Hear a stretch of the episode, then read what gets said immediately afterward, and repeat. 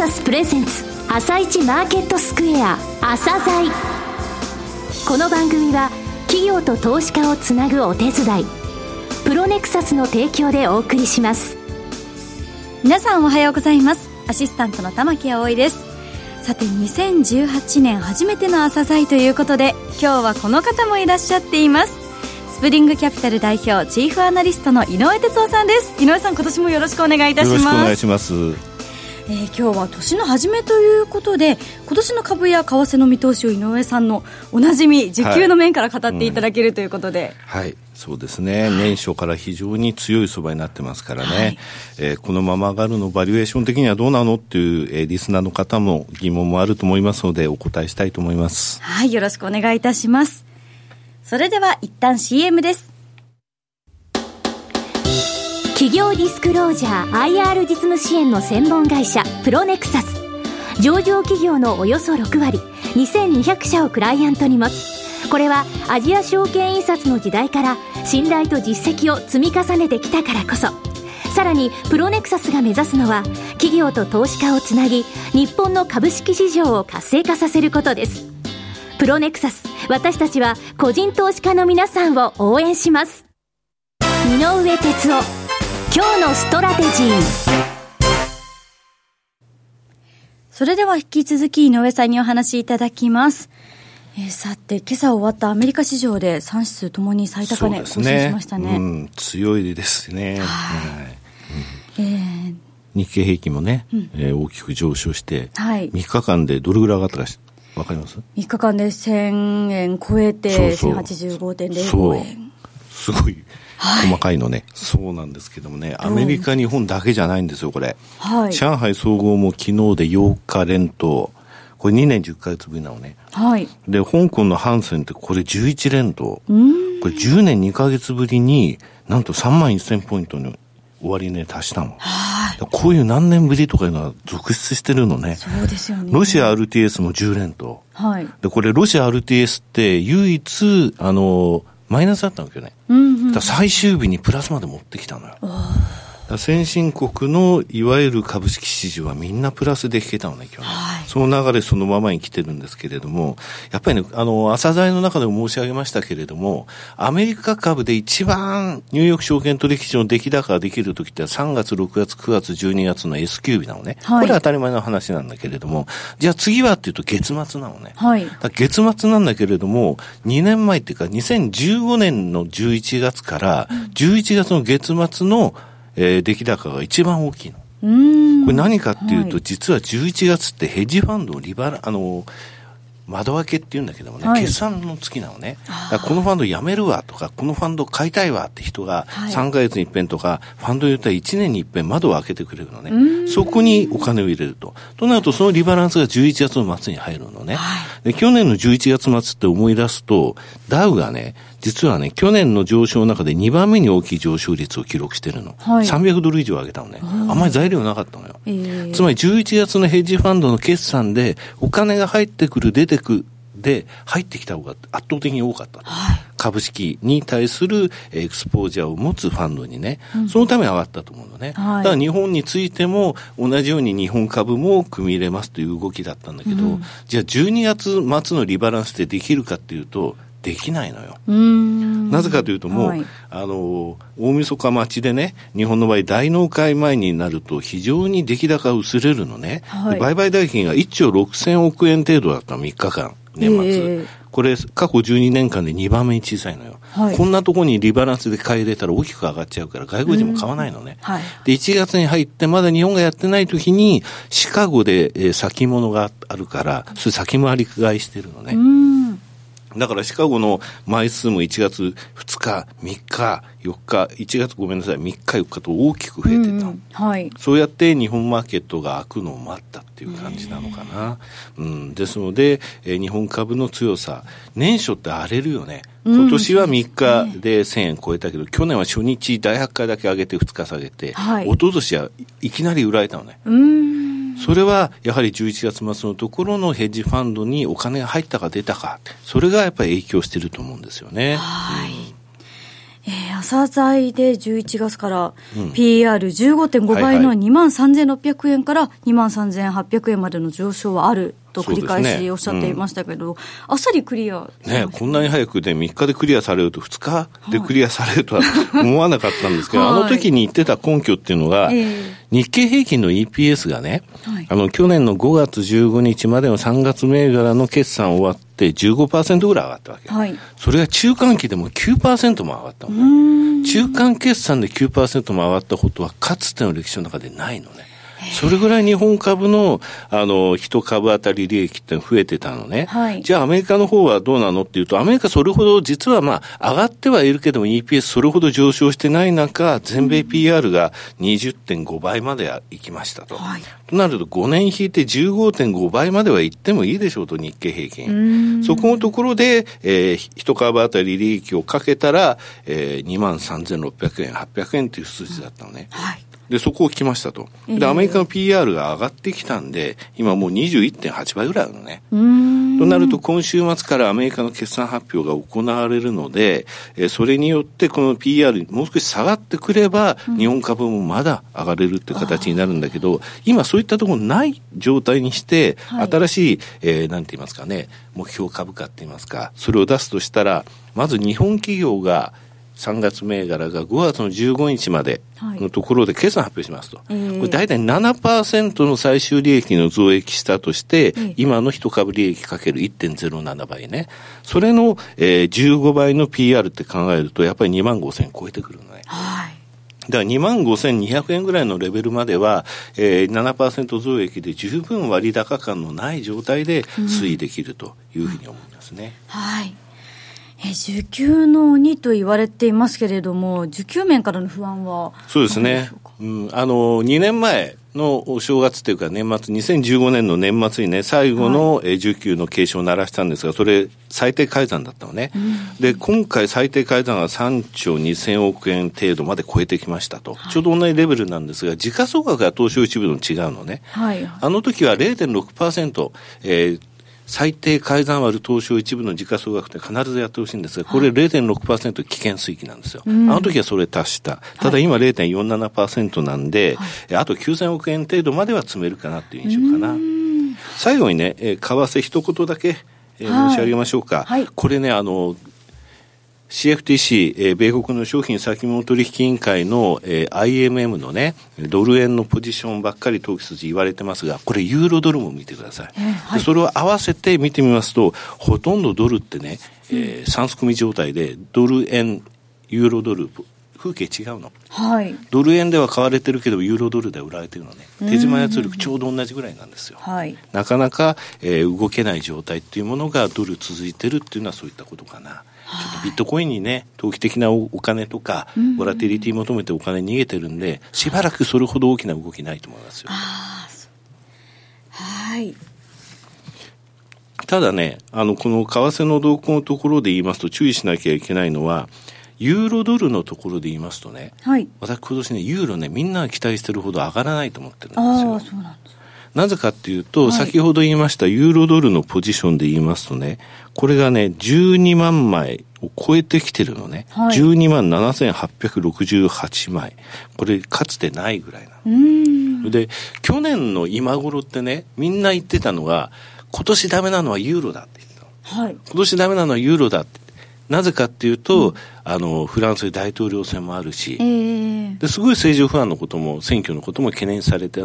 たんですが、はい、その時はユーロドルでいくと、ユーロはものすごい売られてたのね。ポジション的、需給的にはユーロはこれもう売られないぞと、買い戻されるぞっていうポジションの状態にあったんですが、はい、それでもやっぱり、えー、マーケットの方としては非常に不安がってたのね。えー、で、今、ユーロが買われている理由っていうのは今年の秋からついにその金利上昇に向けたステップ、えー、いわゆる資産の購入っていうのを中央銀行が止めるっていうステージに入ってくるっていうのが一つ。はい、それからマクロ経済結構好調なんでっていうところなんですが、需給的には結構いっぱいいっぱいなところっっていう感じかな。そういったところが怖いかなと思いますよね。あの、そういったところでいきますとね、ポンドドルについては今、あの、なかなかポジション小さいんで、はい、さっきユーロドルとドル円のポジションを通算しましょうと言いましたけども、えー、これでポンドドルまで合わせますとね、はい、4億ドルのドル売りでしかないんですよ。全部合わせますと。4億ドルっていうと、450億円。たった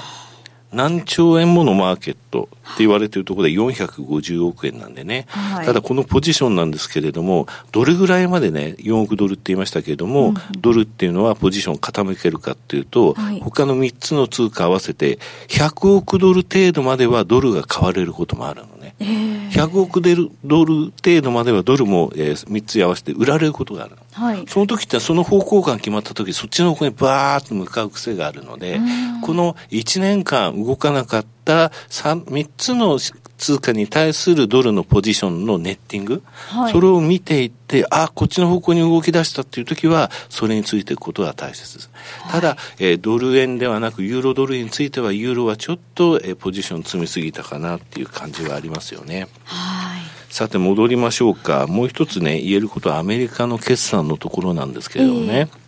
アメリカの決算今週末から始まるんですが、大体ね、10%ぐらい昨年の同期に比べて増益になるって言われてるんですよ。はい、で、これから1年間の四半期見てみても、どの期をとっても10%ぐらいの増益、つまり年間通して10%ぐらいの増益って感じなのね。はい、それが見込まれてるんですが、この通り言った時っていうのは株かなり強いですよ。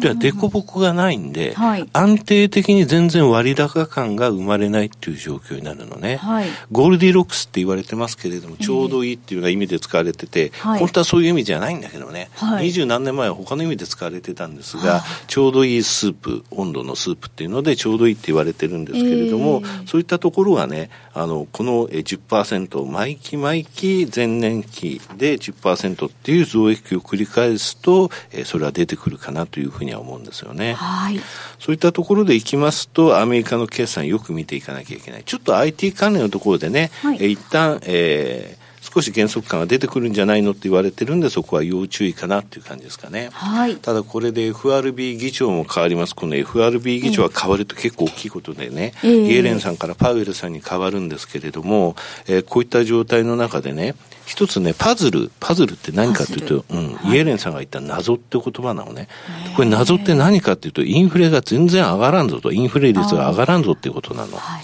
で、今週発表される12月の消費者物価指数、それから小売売上高って、えー、注目されるんですが、目先の注目ポイントとしてはやっぱり消費者物価指数ですよね。はい、これはね、前年比で2.1%プラスぐらいのコンセンサスなんですが、えー、これが大きく1.5とかね、下回るような数字が出てくると怖いなっていうところ。まあ、それはないと思うんですけどね。あと、コアって言いましてね、あの、ブレの大きい食品とエネルギーを除いたコア。これ、プラス1.7%の見込みなんですが、これも大きく下げるようなことはないと思いますが、はい、ここはマイナスになってくると、今現在3月の利上げってものを75%ぐらいマーケットは織り込んでるのね。ここの見込みが変わると、今現在、えー、のところで、75%織り込んでるんですが、それが今回のこの数字が落ち込むことによって3月ないんじゃないのと、はい、3、6、9、12ってあるから3月やらなくてもその後で参加できるよと。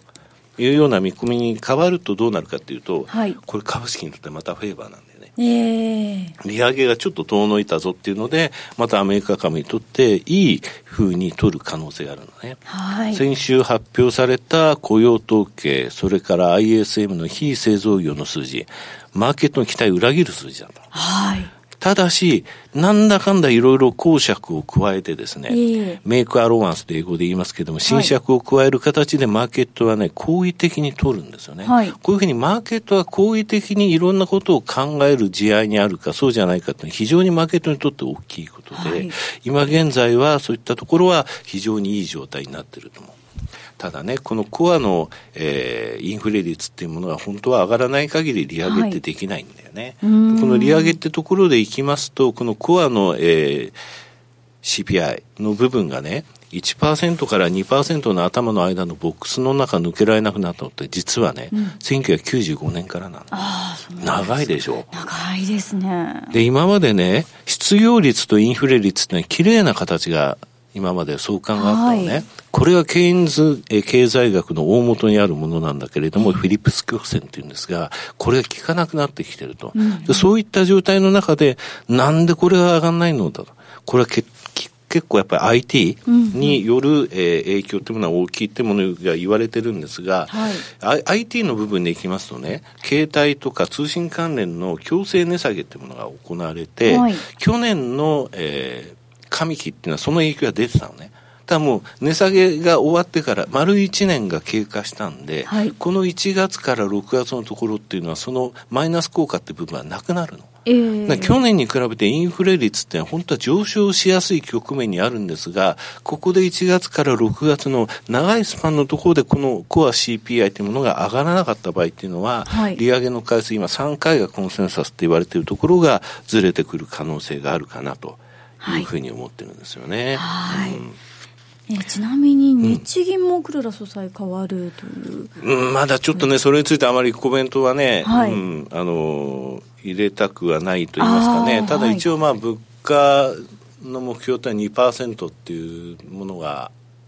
ったわけで、えー、そういったところに向けての施策を一生懸命打ってきたことは確かだと思うんですよね。はい、それからマーケットの評価、それから黒田さんに対する評価っていうものは、財界も含めて決して悪くはないんですよね。えー、ただ銀行はね、さすがにマイナス金利っていうものが導入されちゃったんで、ん。自分たちの中でちょっと辛いというものはあったでしょうけれども、はい、まあ、ただ、えー、どのような形になったとして、例えば後退したとしても、今のその、えー、政策っていうものを大きく変更するっていう形にはならないと思うんだよね。はい、あの金利を上昇させるそのレースの中で日本というのは最下位を走ってるんでね、えー、でその最下位を走ってる状態っていうものは、え変わらないというふうに思います。はい、ただこのまま年間6兆円ペースでね日本株の ETF を買い続けていったらどうなるかっていうことかな。はい、そういったところはいろいろなそのガバナンスっていう点でね、日銀もの言わないんじゃないのっていうのでいろんなその去年投資は問題がありました。他にもい。ろいろと、えー、検査に関してね、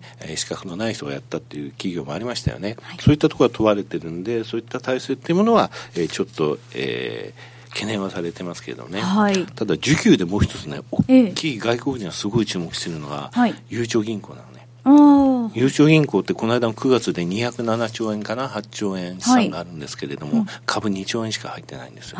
今株を持たざるリスクっていうのを個人も感じてる。去年の11月全然売ってないからね、はい、一昨年の11月12月トランプラリーの時に2か月合わせて2兆7000億ぐらい売ったわけよ、うんうん、ニーサの、えー、最後の12月前なのにね、はい、でこの間の11月って1000億しか売ってないから上がってるのに。もう売る玉なくなってるんだよね。逆にここでついていけないここで買わなきゃいけない買わざるリスクっていうものを個人も感じ始めてる。セミナーすごいよ。もう12月30日にやっても300人があっという間に来たからね。すごい状況、ね、うん、そういった中に悠長がもし自分たちの資産で株を買ったら、日本株を買ったらどうなるのっていうので、はい、外国人のファンドマネージャーも買わざるリスクを感じてると。過去のね、15年ぐらい見ても、今景色違いますよ。これぐらい世界的に株式、しかも日本株式に対する期待感が高まっている時はないと、そういうお正月を迎えたということは確かだと思う。はい。井上さん、本日もありがとうございました。では皆様、2018年もよろしくお願いいたします。この後は東京市場の寄り付きです。朝鮮この番組は企業と投資家をつなぐお手伝いプロネクサスの提供でお送りしました。